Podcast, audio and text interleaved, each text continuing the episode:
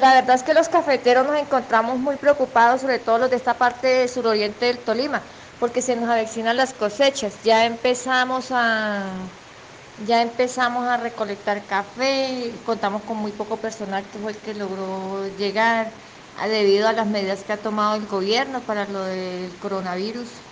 Y nos hemos encontrado en problemas porque con las lluvias hay aceleramiento de lluvias, como todos saben y el café se empieza a madurar y pues, si no hay quien nos recolecte, el café se cae. Entonces tendemos a que nos pierda la cosecha y eso para nosotros como caficultores es muy preocupante porque tenemos muchos compromisos, tenemos compromisos con comercializadoras internacionales, con las mismas cooperativas, tenemos contratos firmados, entonces necesitamos que el gobierno departamental, nacional, la, la Federación Nacional de Cafeteros, eh, Ministerio de Salud, Ministerio de Agricultura,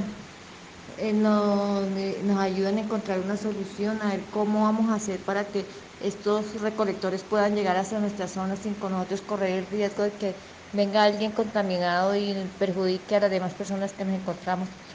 que nos encontramos en la región. Entonces necesitamos que por favor el gobierno nos ayude, nos dé una mano no nos deje perder la cosecha porque la crisis que se aproxima es bastante grande y como para nadie es un secreto